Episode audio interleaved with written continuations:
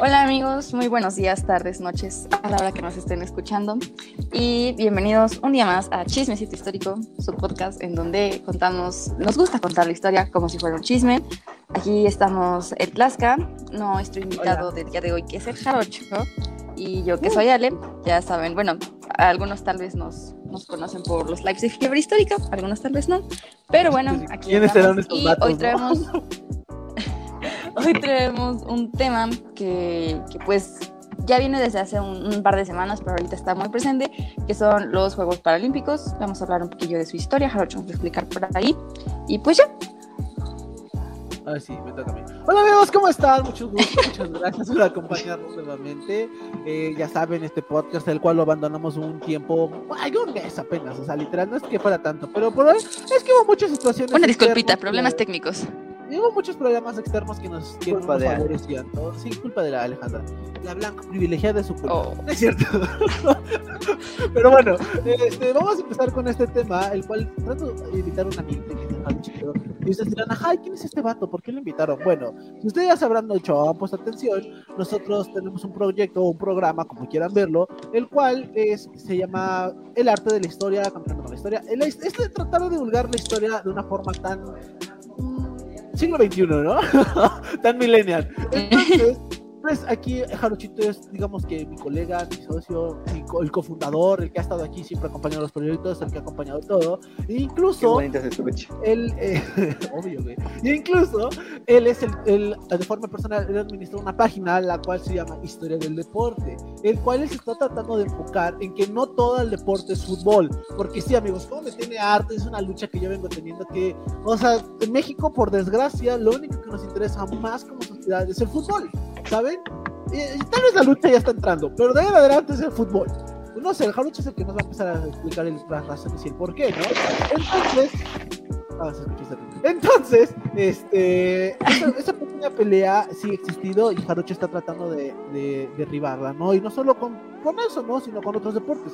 Digo, sino con datos históricos, los cuales van refutando que la historia y el deporte pueden ir ligado de la mano. E incluso, por eso, así te decía, en, el momento que lleguen a escuchar este podcast, pues ahorita están los Juegos Paralímpicos, los cuales, un dato muy interesante es que la Copame, su cuenta oficial, sigue al Jarochito en Instagram.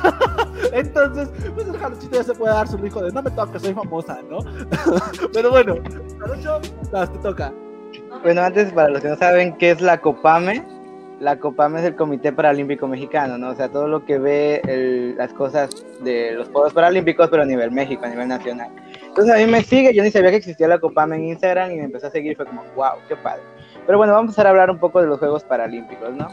Bueno, todo esto nos remonta, ¿qué manera empezaron? Nos remonta a lo que fue este, Inglaterra hace pues más de 80 años, donde en una pequeña provincia que se llama Aylesbury, lejos de Londres, está más de 100 kilómetros, se hizo un, un hospital, ¿no? Se supone que ese hospital era para meter a la gente que estaba eh, enferma, pero de enfermedades muy contagiosas, pero no, en realidad ahí fue para que los riquillos de, de Londres, de Inglaterra, mandaran a los familiares pues que les daba pena tener, ¿no? O sea, a los que les faltaba como una pierna, un brazo, tenían discapacidades, ¿no?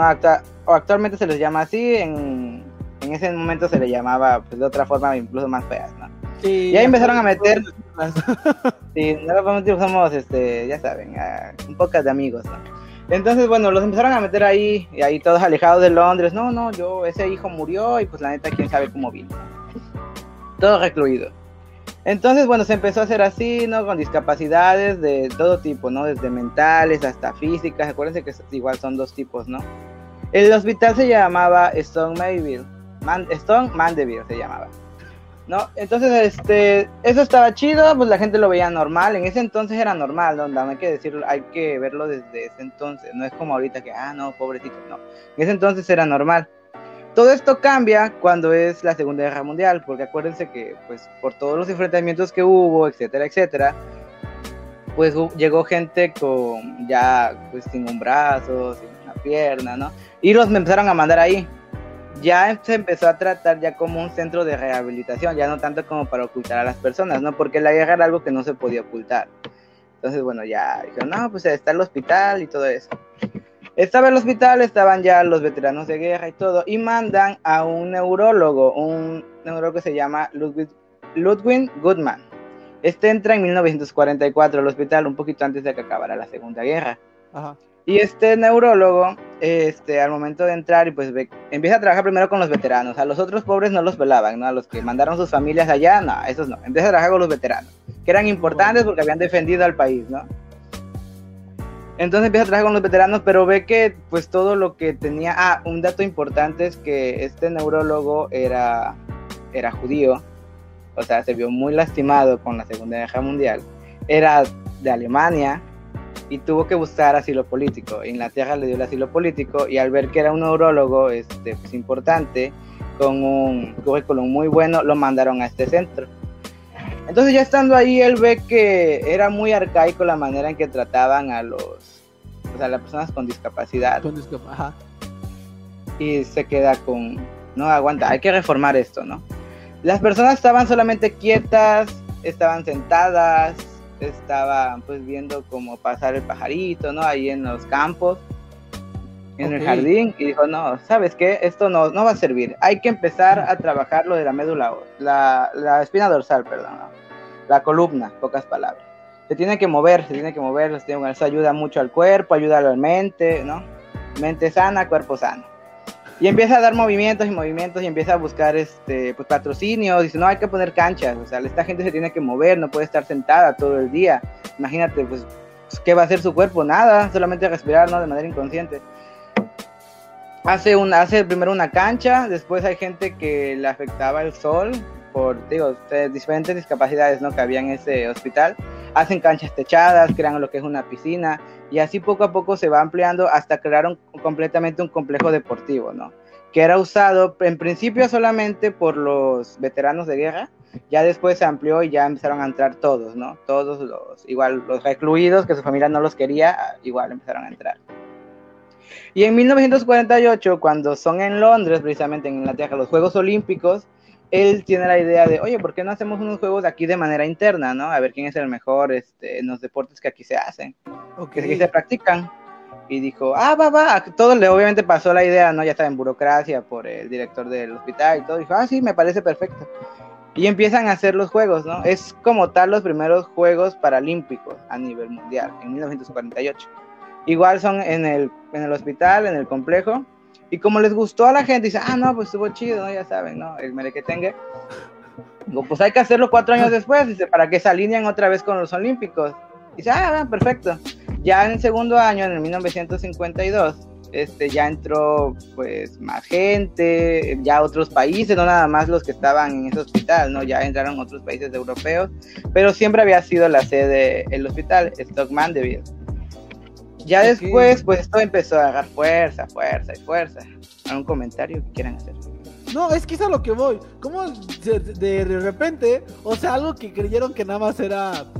O sea, es que no sé, son esas pequeñas historias las cuales se van complementando, ¿no? Por ejemplo, a mí me se me hace muy interesante como algo que pudo surgir de un hospital, algo que exactamente nada más tuvo, eh, entre comillas, buenas intenciones para que las personas pudiesen realizar o pudiesen demostrar que no son, entre comillas, inútiles para la sociedad, porque eso es algo muy feo, ¿no? Entre comillas, decir que, por ejemplo, las personas que no están viendo sus facultades mentales o que padecen o que tienen pérdidas en algunas extremidades, pues no están capacitadas para, ¿no? Y se ha visto a lo largo de la historia, ¿no? Como incluso dictadores o ciertas personas los han tratado de exterminar.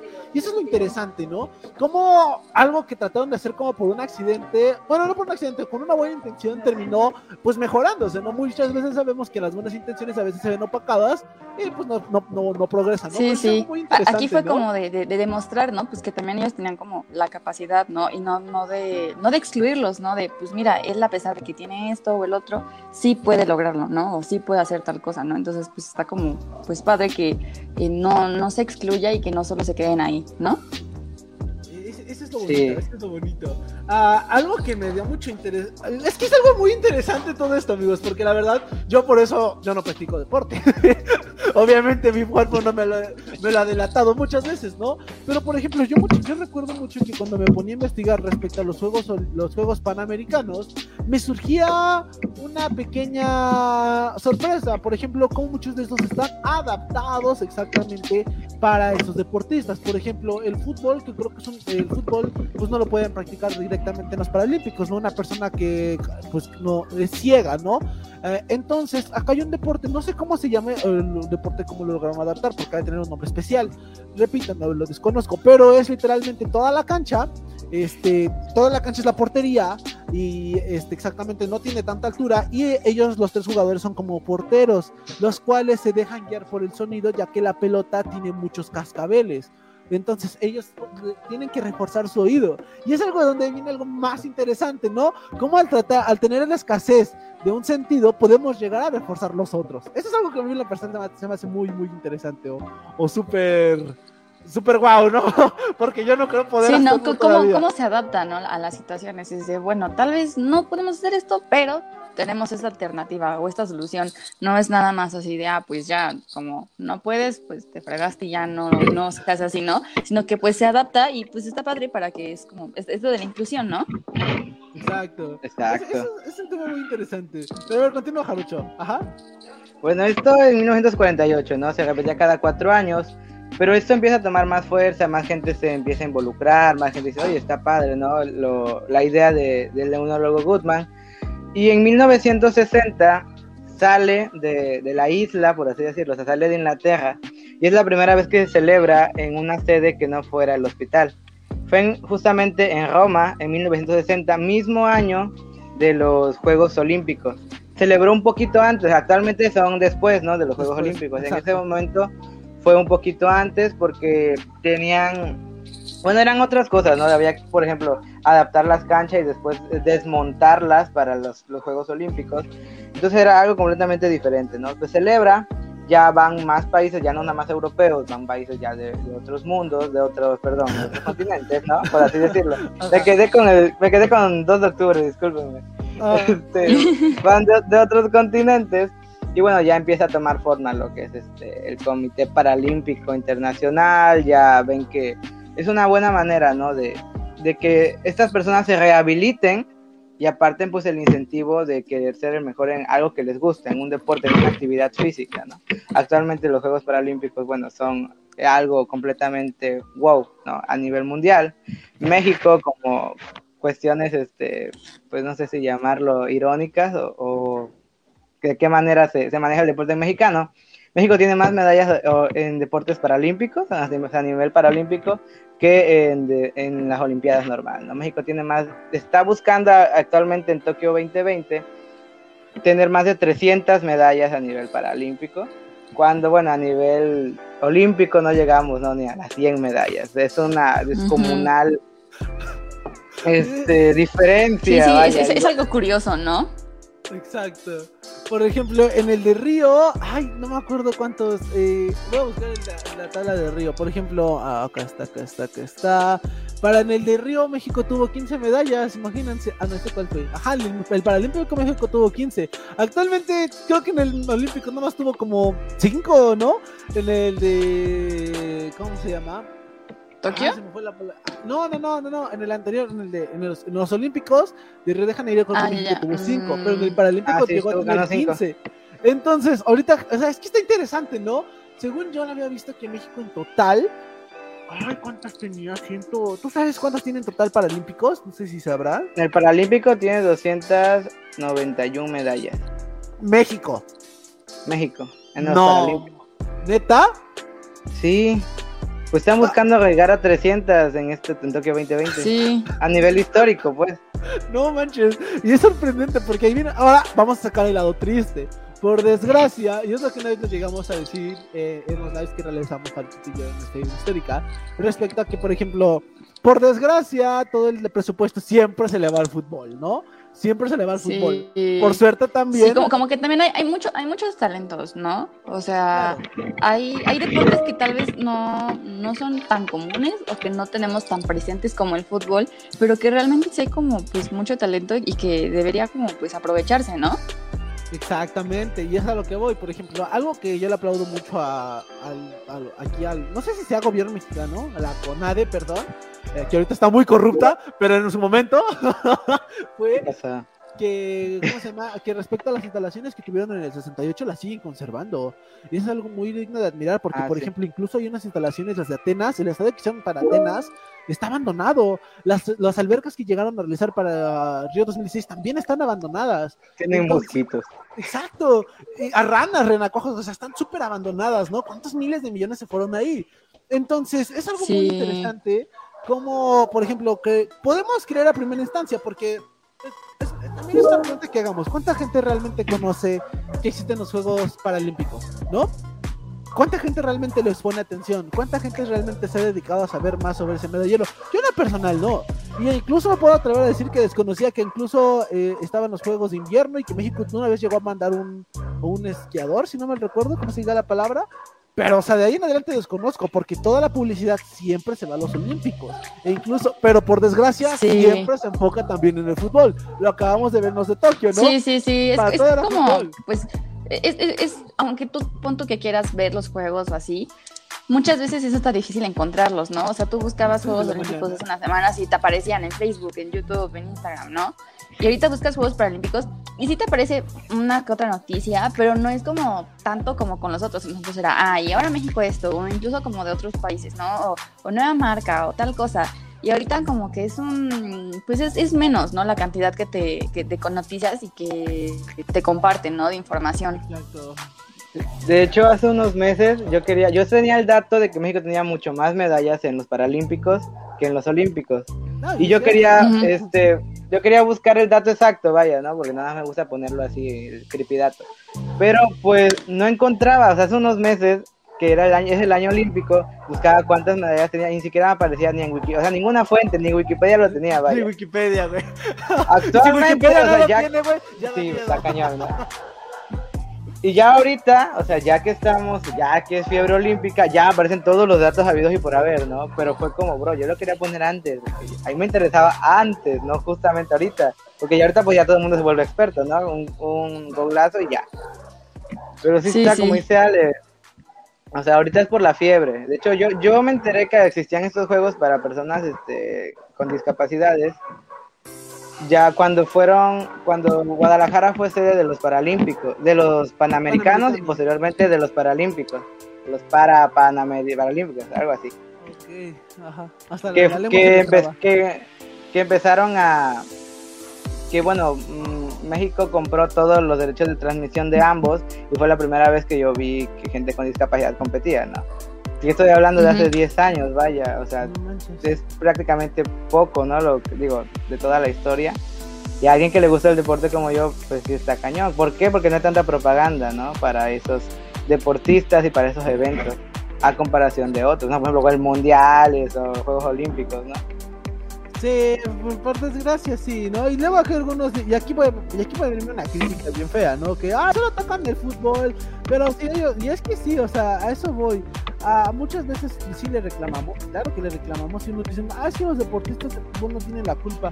¿Cómo no tienen? Yo no siento que ellos no tienen la culpa directamente, pero sí que existe una culpa institucional y de mercadotecnia, la cual todos se enfocan en fútbol y al enfocarse todo en fútbol, o sea, cuando exactamente el equipo llega a perder, pues nos enojamos y luego ellos se justifican diciendo, no se enojen, no hay mejores equipos. No, pero pues si todo se dedica a ustedes, todo, todo toda la economía, ¿no? Todos los, toda la, hasta los desastres. Es, como, tío, la, la, discusión que se le da, pero por decir, el, el otro día también encontraba una imagen que circulaba ahí por redes sociales que decía así de que precisamente esto de que los mexicanos como que muchas veces estamos como pues muy metidos en el fútbol y dice, pues perdón, pero, o sea, es el único deporte que como que tuvo un acercamiento, o sea, cuando en mi infancia, pues salía a jugar con los de la calle fútbol, o sea, no tenía una alberca para entrenar clavados o no tenía un gimnasio para intentar gimnasia o ese tipo de cosas, ¿no? O sea, también es, como... Es con, es con, lo que tal vez nos sentimos un poco más identificados, ¿no? Por, por muchas cuestiones, ¿no? Y si bien sí se le da como una difusión, pues, mayor, también quieras o no, es como el deporte con el el, deporte con el que tenemos como ese primer acercamiento, ¿no? Así de, ah, pues sí, ¿no? Entonces, hasta cierto punto sí creo que es como algo de cultura, pero también es como de que, o sea, que se debería tratar de intentar de decir, mira, hay otros deportes o prueba estas alternativas, ¿no? O sea, como tener esas oportunidades de que puedas, puedas ir a por más deportes.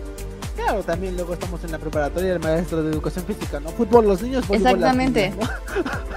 Sí, Sí, o, juegas fútbol, o juegas fútbol, o juegas voleibol, o ya no haces nada, ¿no? Y O no hay balón. espérate, ajá, es como de, espérate, pues es que a mí me gusta otro deporte, ¿no? O a mí me gusta correr, o tal cosa, no, no, no, no solo hay que enfrascarnos como en esa idea, ¿no? Además de también, bueno, eso es como más personal, pero también es como de saber, pues, o saber que puedes tener habilidades para tal cosa, ¿no? O, o intentarlo, ¿no? O sea, no nada más como enfrascarnos en eso. Sí. Son, puntos, ya ven cómo hiciste el debate. Sí. Sí, sí, sí. Bueno, el, el debate, el debate ejemplo- respetuoso, amigos. El debate respetuoso. Hay. Hay, deportes que salen muy caros, ¿no? Por ejemplo, equitación. Exactamente. O sea, no como que tenga un caballo, ¿no? Bueno, Eso es- exactamente, es lo que amigo te decía, que- porque es rico, ¿no? No es un Pero, caballo, ejemplo- pero de, de equitación, ese es un caballo para trabajo. Igual, este, el Sí, tiro sí. con arco, el arco compuesto sale carísimo, ¿no? O sea, y no es Sí, como no, que no en todos no lados lo que puedas puedas conseguir. practicarlo, exacto. No todos tienen como las capacidades, las capacidades económicas de sus- sustentarlo. Y pues es, es muy válido, ¿no? Es como de, pues bueno, está bien y no. No, no, digo, no hay que como que enfrascarnos en eso de, ah, pues ya, o sea, porque nada más fútbol y fútbol, pues es con lo que nos sentimos identificados al final. Alejandro, ¿Sabes qué es lo que más coraje me da, bro? Es que ni siquiera somos buenos. Por ejemplo, Brasil, ok, se identifican con el fútbol y todo, pero tiene cinco copas del mundo. Nosotros ya tenemos Digo, una medalla México- olímpica. No, Fíjate que esa medalla olímpica fue muy chistosa, ¿no? Porque le preguntaron a los federativos, dice, oye, ¿y cómo lo planeaste? O sea, ¿de qué manera los jugadores, un estilo de juego, algo? Y los federativos bien, bien seguros de sí mismos. Pues la neta fue chiripa, bro. Nosotros creímos Sí, que íbamos a pasar de grupo. Y yo así No. como, no manches, o sea, ¿cómo vas a decir eso? O sea, qué bueno, agradezco tu honestidad, agradezco tu honestidad, pero no manches. Eso es lo que molesta, ¿no? Como al último, obviamente hemos visto muchos casos de corrupción y es- estas series lo implican, ¿no? Como la- la- el invertir en estadios y toda esa onda, pues es un negocio redondo, ¿no? Eh, incluso, y es, y es lo, lo, lo que molesta de igual forma, ¿no? Como, por ejemplo, ahorita salió el, tweet, no sé, de Alexa Moreno, que es la gimnasta que es súper profesional y todo, y se le criticó en su momento porque era de complexión gruesa y a ella les cayó la boca a medio mundo, ¿no? ¿Qué se llama Alexa Moreno? Exactamente, o sea, Eh, Que ya eh, pues, una de 17 las mejores décimas de del Exactamente, y lo curioso de esto es que cuando empezaron a tuitar de que, ¿cómo se llama? Porque ahorita, si no saben, la directora en este momento que de la CONADE es Ana Gabriela Guevara, ¿no? Y todos pensando que una deportista dirigiendo la, la CONADE, pues pudo mejorarlo, ¿no? Por desgracia.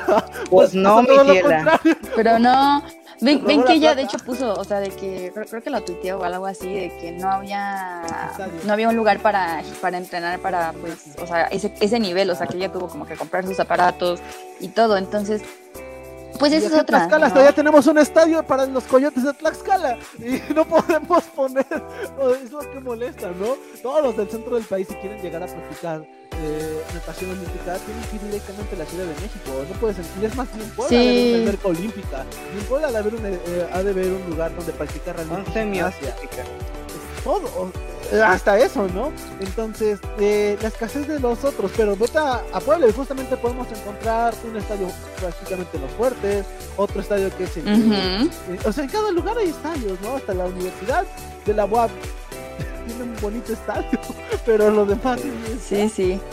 Sí, pero, o sea, es, es, es eso, es eso, ¿no? De que, pues muchas veces está el talento, está la forma, pero no se cuentan con los recursos, o, o no sé, o, o es muy caro practicarlo, ¿no? O sea, tal vez tú quieres y te intentas y te esfuerzas, pero si tienes, si estás entre, o sea, estudiar, este, trabajar y vivir, o es eso, o es practicar deporte, ¿no? Entonces, realmente es a veces un, pues como un gusto o una actividad un poco cara, ¿no? Igual la, la CONADE, ¿no? Tiene muchas, pone muchas trabas, así como tenemos cerebros jugados, ¿no? Fuga de cerebros. También tenemos deportistas que se van a otros lados, ¿no? Híjole, sí. o entre- y ¿no? entrenadores también, ¿no? Por ejemplo, el- un entrenador este, que se entrenaba para clavados en México, pues obviamente dice, no, mira, ¿quieres que te traiga unas, que te traiga medallas? Bueno, pues necesito una alberca de estas especificaciones, una de trampolín, cosa de trampolín y tal. Y la CONADE, no, pues no tengo dinero. Dice, no, pero mira, si Nunca quieres, o sea, hago el proceso olímpico, o sea, porque ganar una medalla olímpica no es que llegas y la ganas, ¿no? O sea, tienes que estar con fogueo No, no. hasta dos, tres ciclos olímpicos, ¿no? Pero pues al final se obtiene. Y la cosa no, no, yo quiero los resultados ya, o sea, próximas olimpiadas. Y pues el chavo así como, no, bro, es que me pides algo imposible, ¿no? Prácticamente. O sea, si voy a trabajar una niña... inversión. Si quieres una, traba- o sea, voy a traer una niña de 12 años para que dentro de cuatro, de dos, tres Juegos Olímpicos te traiga medalla, pero la voy a trabajar desde los 12, ¿no? Por poner un ejemplo, obviamente. Sí, sí. Es no descubrir esos talentos, ¿no? Exacto, exacto. No lo, no lo quisieron. Pero ¿cómo vas a descubrir esos talentos si no tienes condiciones, si no tienes un lugar donde digas, ah, sí, aquí vas a entrenar y entrenar y entrenar? Porque claro que es muchísimo trabajo, pero, o sea, si, si tienes la actitud y todo, pero nada más no tienes donde practicar, pues ¿cómo, no? Y además de que también hay que, hay que poner en, pues, hay un contexto que, o sea, si tú practicas en esas condiciones, compáralo con otros, pues, otros deportistas en condiciones, o sea, pues, muy, muy buenas, que tienen apoyo, que tienen, o sea, todo para... ¿Cuánto ir gana Michael Phelps por llevar una medalla, Jarocho? Un millón de dólares, ¿Cuánto gana un mexicano por llevar una medalla de oro? 13 mil pesos. Ahí está la pinche diferencia. ¿Cuánto gana un deportista de fútbol mexicano de segunda división, güey? Aproximadamente. Como 20, yo digo, güey. ¿Y de primera división, güey? Ah, otra cosa, bro. Entonces 30. es la diferencia, ¿no? Como todo. Es lo, es lo que yo siempre he atacado, güey. ¿Por qué siempre se enfocan en un solo deporte? Y no, verdad es que sí hay talento, güey. A mí es lo que me enoja, güey, que sí hay talento. O sea, no me digan que 330 Sí. millones de mexicanos no va a haber un güey que sabe destacar cómo practicar eso, ¿no? O sea, puta, disculpen, perdón la palabra, ¿no? ¿Qué pasó? Pero- ¿Qué pasó? Ay, eso se va a censurar. Eso es censurar, no, pero sí es que la verdad sí es muy... Es que como por ejemplo Alejandra Orozco, ¿no? La clavadista. Ella ganó medalla este, olímpica de, plata, me parece, en, en Río. Tenía 15 años. Tenía 15, 16 años, ¿no? Ahorita volvió a ganar... No, no fue en Río, perdón, fue en Londres. Tenía 15 años. Ahorita volvió a ganar medalla este, en de bronce. Ya, está, ya tenía más experiencia, pero por ejemplo en Río no ganó. O sea, se saltó un ciclo olímpico, ¿no? Pero son esos de, que hay que tener paciencia, mucho entrenamiento, de que a la CONADE no le gusta. Bueno, el chin este entrenador se fue a Australia y empezó a entrenar gente, acaba de ganar, bueno, en los Juegos Olímpicos pasados, que acaban de terminar, ganó medalla de bronce, era un entrenador. No, igual se hizo muy viral lo de esta chica, este, esta arquerista, tiro con arco, que su, es- ella se casó con un, este, un, Sí. un- un señor de Países Bajos, porque no se llama Holanda, se llama Países Bajos. Y obviamente, ¿no? Ella decía, no voy a competir por México, pero voy a entrenar en Países Bajos. No, no puedes hacer eso, tienes que entrenar aquí. No es como si Países Bajos estuviera a la vuelta de la esquina, ¿no? Y es como, no, espérate, yo sí quiero representar a México, pero pues no puedo entrenar aquí, tengo que entrenar allá. Y no, pues la CONADE le hizo, le cerró todas las puertas y todo, y representó a Países Bajos, y bueno, ganó medalla de plata, ¿no? Incluso más que la que ganó México, que fue de bronce. Entonces son varios casos así, ¿no? Y así hay un montón, igual tan taekwondoístas, gente de marcha, etcétera, etcétera, etcétera. Que ellos se van a otros países a representarlos porque en México simplemente no hay oportunidades. O no le dan a ellos la oportunidad porque también esa es otra, ¿no? Si es un hijo, por ejemplo, un, un ejemplo, un, un muy burdo, un hijo de político quiere practicar marcha, pues a ellos le dan todos los, los recursos y por los otros que sí son buenos, pues muchas gracias por participar, pero pues no se puede. ¿no? Sí, porque Que también ha pasado. Exacto. Y ahí es donde también entran los deportistas que son hijos de los empresarios, hijos de que tienen las capacidades. Y no está mal, eso no lo negamos. Ah, no, tú porque no, o sea, sí está bien. Pero aquí es donde se Sí, no, o sea, que, todos tengan las mismas oportunidades. Exacto, estamos de, ok, tú quieres esto, ok, está bien, ¿no? Y, y al final que, que tal vez para algunos es como, ah, pues solo van y compiten en los Olímpicos, ¿no? O sea, realmente detrás de eso hay un entrenamiento súper, súper pesado, muchísima disciplina, responsabilidad, este, pues es de- dedicarle tu vida a eso, ¿no? Entonces Claro, no no nada más es, ah, pues ya o sea, mañana, a- ¿no? a- para algunos que decían, ay, sí, nada más es van y hacen y ya, no, no, no, nada más se van a pasear. No, o sea, para llegar ahí, todo lo que, o sea, llegaron a hacer, o de, ay, es que quedó en cuarto lugar. ¿Tú has hecho algo? ¿Tú haces deporte? Entonces, este, pues, pues realmente como que siento que muchas veces criticamos sin saber todo el trasfondo que hay de- en un deportista, ¿no? Es como lo que decían que para que tengas un talento o tengas un don tienes que entrenarlo, creo, 20 mil horas en toda tu vida. ¿No? ¿Cuántas, ¿Cuántas son las horas? ¿Ustedes saben ese dicho? No recuerdo, no. pero es un dicho muy popular que dicen que para que seas bueno en algo tienes que entrenar 20 mil horas en toda tu vida, eso, esa misma situación, para que ya puedas ser profesional, ¿no? Entonces, o sea, sí está muy... O sea, sí se escucha muy romántico y todo, pero si te pones a pensarlo, pues tiene un punto. O sea, imagínate también si lo vamos a comparar, un deportista profesional que toda su vida se ha dedicado a exactamente hacer lo mismo, pues obviamente va a exigir mayores capacidades, va a exigir mayores situaciones, va a exigir mayores este, instituciones, ¿no? Y pues, por desgracia la CONADE o, o ciertas instituciones pues no se lo permiten, ¿no? Como los bo- el boxeador que fue igual en el de Río de Janeiro, que Por ejemplo, no le ¿no? pagado su, su vuelo. Así No que tuvo que... Tuvo que Sí. Sí, Sí, muchos, muchos, muchos de los deportistas están ahí con, con sus méritos y con sus recursos, ¿no? También Sí. este, hablando un poco sobre algunas preferencias, no, no nos vamos muy lejos, ¿no? El caso bien sonado de las chavas de softball. Ahí las chavas, yo mira, yo la- no, ellas no tienen la culpa, porque no se identificaron obviamente con el país. Exactamente. Ahí fue culpa de la CONADE, o sea, fue culpa de la CONADE. ¿Por qué llevo a alguien que no me representa, que no se identifica con mi país, a representarme? No, eh, fue culpa completamente de la CONADE. Sí, exacto. ningún- solamente una era mexicana y había nacido en Tijuana, ¿no? De ahí en fuera todas eran de Estados Unidos. Ahí no era culpa de ellas, o sea, todo el mundo la empezó a criticar, no sé qué, o sea, no, la culpa fue de la CONADE plenamente, ¿no? Pero bueno, ya eso es este, muy aparte. Y nada más cerrar un poco con el, bueno, a mí me gustaría cerrar la participación, con el símbolo de los Olímpicos. No sé si lo han Ah, visto. sí, son así, a ver. Dos líneas, ajá. Son tres líneas, perdón. Ujú. Bueno, ese símbolo representa justamente, lo hizo el neurólogo Goodman y representa el movimiento. Él decía que el movimiento era vital para la vida y por eso él empezó a todo esto, ¿no? Esta ola olímpica, paralímpica la empezó a él a acabar en lo que es ahorita actualmente pues es el padre de los Juegos Paralímpicos y pues se le debe mucho a este, a este neurólogo que por azares del destino, ¿no? Llegó a, a Inglaterra. Casual. Pero bueno, creo que ya acabó, Sí. creo que eso, ¿no? Se puso interesante. ¿Cómo empezamos hablando Sí, de es- los de hecho, paralímpicos es- y es- terminamos dando una crítica Es, es social? un tema que nos podemos expandir demasiado, que si los olímpicos, que si eh, los deportistas de ahorita, que si de otros países, que si se fueron, que no. Entonces, pues es un tema del que podríamos pasar, pues, yo creo que mucho, mucho, mucho tiempo hablando de esto. Pero, pues, ahorita nada más es un episodio y pues ya, hasta acá se va a quedar. ¿Algo que quieras agregar, Jarocho? ¿Alguna conclusión, alguna crítica, algún pensamiento? Aventarnos hate, lo que quieras. Gracias por la invitación a ambos, tanto a, a Tlaxca como a Ale, por estar acá, hablar un- de un tema que me fascina mucho. Síganme en Instagram. Soy arroba historia del Sí. deporte. Síganos Si no vayas a la, a la Copame y busquen a los que siguen. Ajá, ahí estoy yo, ahí aparecerá, ahí apareceré. ¿no? Este, muchas gracias, pues esperemos que se logre romper la marca de 300 medallas, ¿no? Creo que estas personas Sí, hace un esfuerzo mayor y solamente cerrar con una frase que escuché hace unos días, ¿no?